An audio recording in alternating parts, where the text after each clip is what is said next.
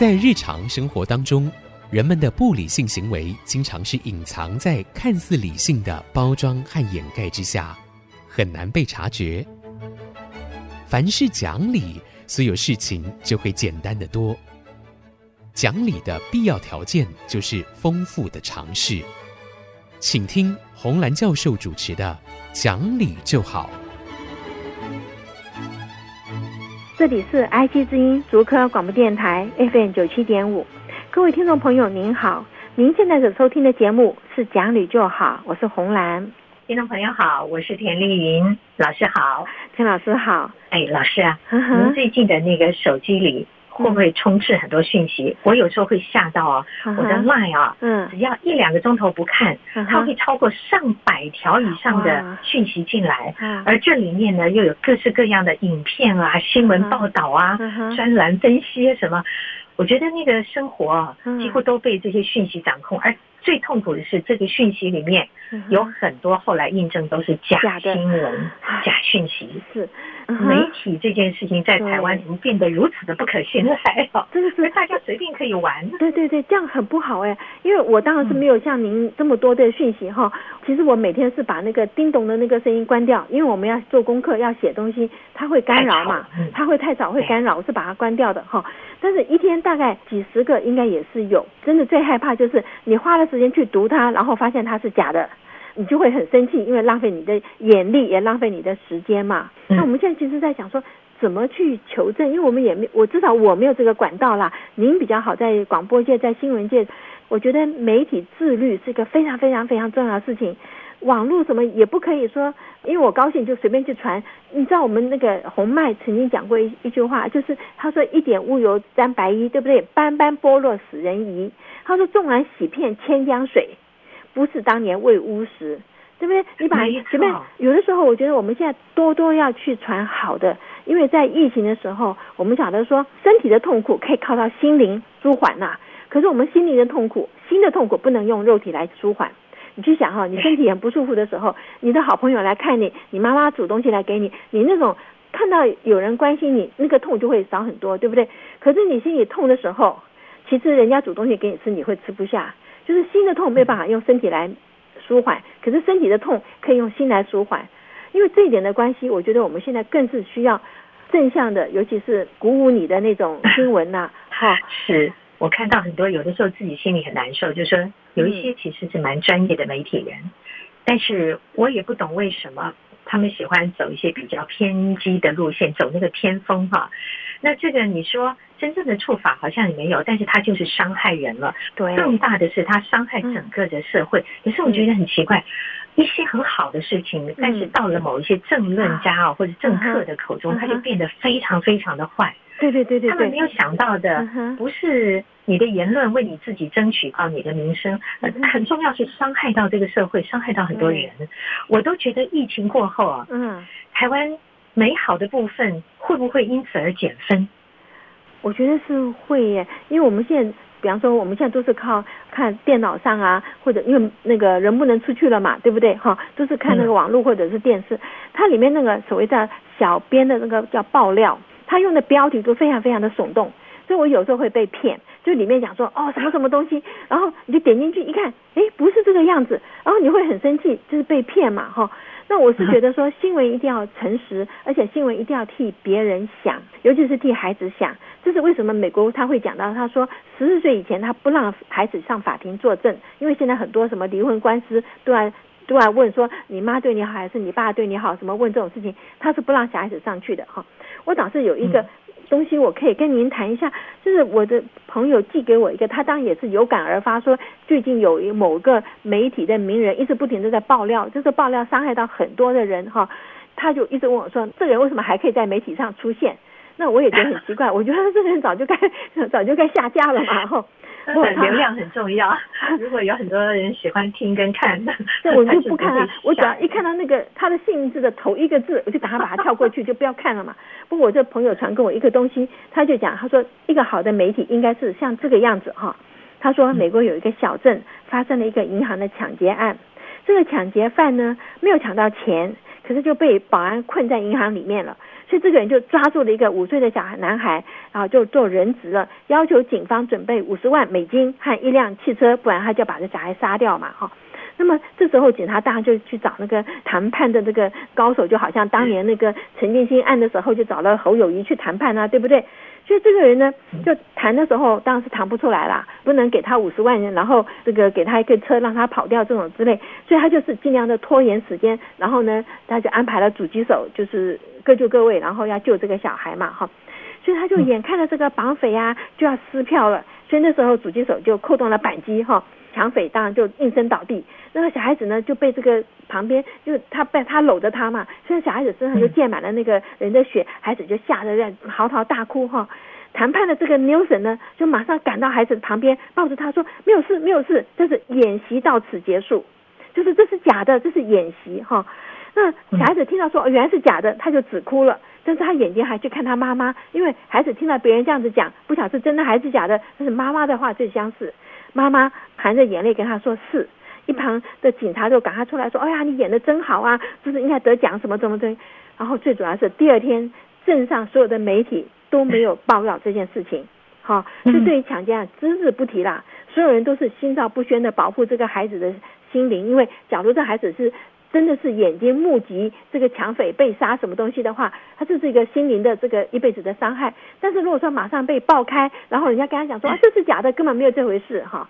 你知道我们事后的解释会影响你的记忆嘛？好，这是我们在实验上已经知道的嘛？哈，所以这孩子是一直到长大都不知道哈。结果多年以后，有个中年人就终于找到了这个 Nelson 哈，就问他。他说：“你当年是为什么会突然喊出来说啊，演习到此为止？”这个 Nelson 讲，他说：“枪响的时候，我在想，这个孩子可能一辈子都走不出这件事情的阴影，哈。所以我一瞬间，他说上帝给我的一个启示，让我喊出来说演习结束到此为止，哈。这个来的这个中年人呢，紧紧的抱住这个 Nelson 讲，他说：我是整整被骗了三十年。不久以前，我妈妈过世，他才告诉我真相。他说：谢谢你。”他说：“谢谢你让我拥有一个健康的人生。”这个 Nelson 很好。他说：“你不用谢我。”他说：“如果你要谢，就谢当时所有欺骗你的人。”所以就所有的人为了这个孩子的这个未来嘛，他的心灵的创伤，大家都不提这件事。不然的话，你就想，还有多少人会去号外呀、啊？这个独家报道啊，就会去抢这个新闻了嘛？但是因为让这孩子以为说这是假的事情，他没有这个事情哈。你知道很多事情是事后再看。我们看了太多的法院的证人，原来是怎样不知道，但是后来听人家讲，看了报纸啊，美国好几个这样子的 case 是事后改变了他的记忆，所以我觉得这是一个很好的例子，就是我们是不是应该放下抢新闻的这种功利啊，或者是奖金啊，为了一个孩子的心灵的健康哈，说不出来。可是我觉得媒体应该是像这样子的。对，这让我想到，嗯哼，有一部电影好像是叫《美丽人生》啊，其实那个爸爸最后。从被关到枪毙，可是他跟他的孩子一直在玩一个游戏，就是让孩子不要看到那么残忍的。对对对，纳粹集中营。对对，那我想集中营。媒体其实啊，我们真的说来，媒体的人啊有蛮大的权力。同样的一个议题，你稍稍往左一点，往右一点，其实可以决定这个事件的结论。那所以我们心里面是不是与人为善？与这个环境、与这个世界为善，对，这也是媒体人要考虑的。对，对，嘿，我跟你讲哦，你在讲，我就想起来，媒体实在很厉害哈。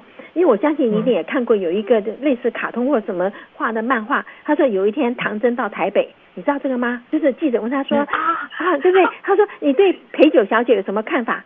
唐僧说啊，台北有陪酒小姐。结果第二天报纸上说唐真飞抵台北，开口便问有没有。陪酒小姐，对对，对不对？你记得这个吧？哈，哎呀，我那时候就把他媒体太容易好厉害啊，取义、扭曲。对对对，他真的可以这样子，因为他我讲的不是这个，可是标题怎么一下下来，别人就把它当做是这个了嘛。唐真到后来就不讲话，结果就媒体就把它写说唐僧无言哈，被问到这个陪酒小姐就变成无言。哇，那里面好多，我觉得好恐怖哦。这是一个我们现在这个随意的给别人安上一个罪名，对，好像在现在变成了。很轻易可做的事情，因为我们对于对错是非已经没有那么严格的去看，没有严格的要求，这其实对未来是很大的影响。所以我真的觉得，难怪在现在一放假之后刚开始啊，嗯，儿童节目，它的收听收看率冲得很高，因为刚开始爸爸妈妈都觉得让孩子先去看这些故事，呃，补充学习。但后来我发现，嗯。父母亲开始挑选什么样的儿童节目，嗯，他能够在品格上，在他的呃是非观念上啊等等，这上面对他有帮助的。因此，接下来如果多创造一些这样的节目，我觉得让孩子们在家除了功课之外，就听一听、看一看这些儿童故事啊，也许是很好的加强学习。现在有没有这样子的东西，我们可以鼓励鼓励孩子去看呢？有的，有的，有哈有。像我们的小青姐姐就很棒哦。我有时候真的很很感叹，你知道我生长的时代是没有电视的时代哈。我有时候觉得说非常感谢那个时代，我们都还很单纯，不知道社会上一些不好的事情。现在的孩子哦，这真的叫鬼灵精哎，你跟他讲什么哈，他回答你的真是都超乎你的意料之外的。所以说不定这个地方我们应该是维护孩子的天真吧，至少在他某个年龄之前，不要让他被染污啊。我们这边先休息一会儿，马上回来。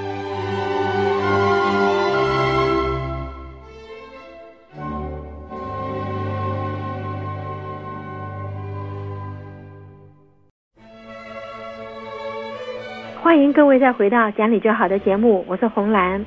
老师。您刚刚讲的一个故事啊，这个很多人护着一个小男孩，免得他心里受伤了。嗯，我就想到也有这样的一个故事。嗯，美国在经济很萧条的，大概在一九三五年左右啊，那时候呢，有一个老太太，她在纽约，她就偷了面包店的面包，然后就被抓了，被抓就要判刑啊，然后法官就说。你是不是真的偷了面包？老太太说是。那老法官说，那这样的话我就要罚你了。老太太说，因为啊，我需要面包来喂养我那个三个失去了父母的孙子，他们已经几天没吃东西了。大家都很同情，可是法官说还是得罚呀。所以有两种处罚方法，一个是处十美元的罚金，一个是关十天。那老太太就想说，我有十美元，我就不会去偷面包啦。对呀、啊，啊、那我愿意被你关，可是我关了之后，我那三个小孙子怎么办呢？是是。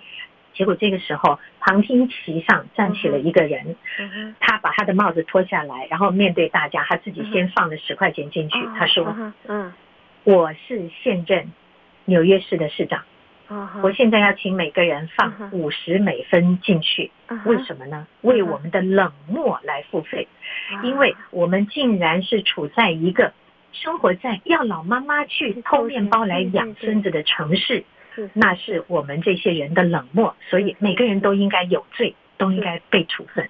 对对对，我就想到，的确，嗯，人要能够关心人家，其实不难好一点也不难。对对对。可是当我们不断的出现了那种以利益追求为先，以这种所谓的出名，我可以爆很多的料，我就比较红，以这样的方式摆在前面的时候，这个社会是没有一点点温暖，它就会越来越冷漠。对，我刚才说到说疫情过后台湾会不会减损掉一些美好，我就是担心这个部分。这个，我觉得人对人好像没有像以前那么好。真的是哈，达赖喇嘛讲了一句话，他说危机会长出智慧。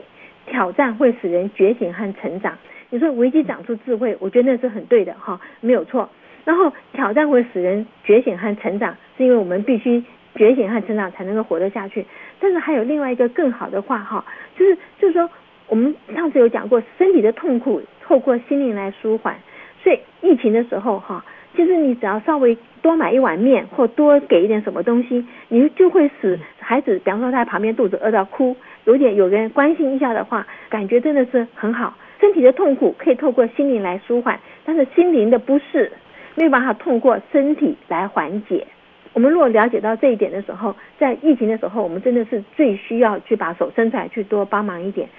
其实我一直有很关心，就是在偏乡，尤其山地的孩子哈，他们父母亲本来是下去打工，可是现在因为都不能打工，不能不能群聚，那他生活怎么办？我一直很担心的就是说。有没有办法去知道这些孩子吃饭的情况？那后来从报上就看到政府说不可以来上课，可到了中午每个人都跑回来了。为什么呢？因为跑回来才有饭吃。其实那里面的时候，我真的很高兴，是我有蛮多的朋友哈，我们就大家就是捐钱嘛。就是每个孩子大概一个月，我们说他一天一百块钱，好，那一个月三十天嘛，就是三千块钱寄给校长啊，就是告诉他说，碰到有这种孩子的时候，请你哈，就是这个校长就去做一个大妈妈，把这个钱照顾你你那边的孩子。在这种情况，真的是你手稍微伸长一点，我相信对很多在台北的人，一百块钱，你不要讲那天，我那天去买一个丝瓜就一百块了，你就可以帮助孩子，他就过一天了嘛。疫情的时候，在这种时候，我觉得手伸长一点去帮助一下，其实是很重要的。这种冷漠是一个让人家觉得哀莫大于心死嘛，对不对？哈，你心死了以后，你再怎么样东西都都没有感觉了嘛，哀莫大于心死。那我也是很害怕说，很多人在成长的这种过程里面，觉得说这社会是冷漠的哈。上一次老师讲到说。